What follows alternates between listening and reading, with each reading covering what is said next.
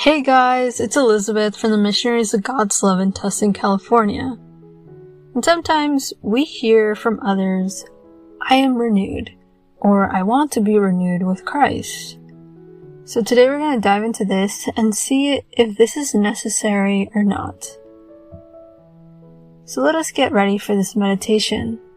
Invite the Holy Spirit and give the Holy Spirit a hug. Just imagine it in your mind.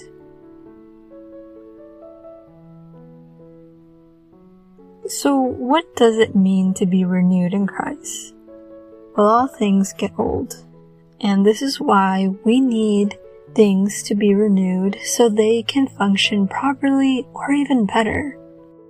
A lot of the time, spiritual life and Christian behavior need to be renewed, or they need improvement to be better compared to the beginning.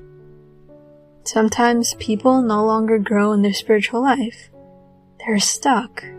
They no longer grow in their prayer and believing in God.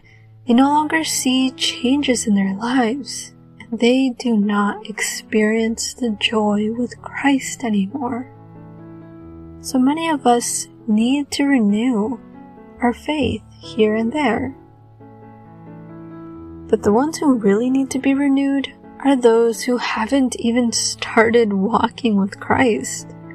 The people who only seek for their wants and desires and seek for worldly things. So renewal is like destroying an old house and building a new one.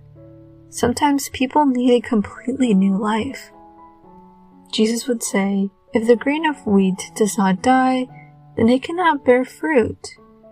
In other words, this is saying that we need to be renewed. So I ask you right now to meditate on this topic and tell God, Speak to me, O Lord, for your servant is listening.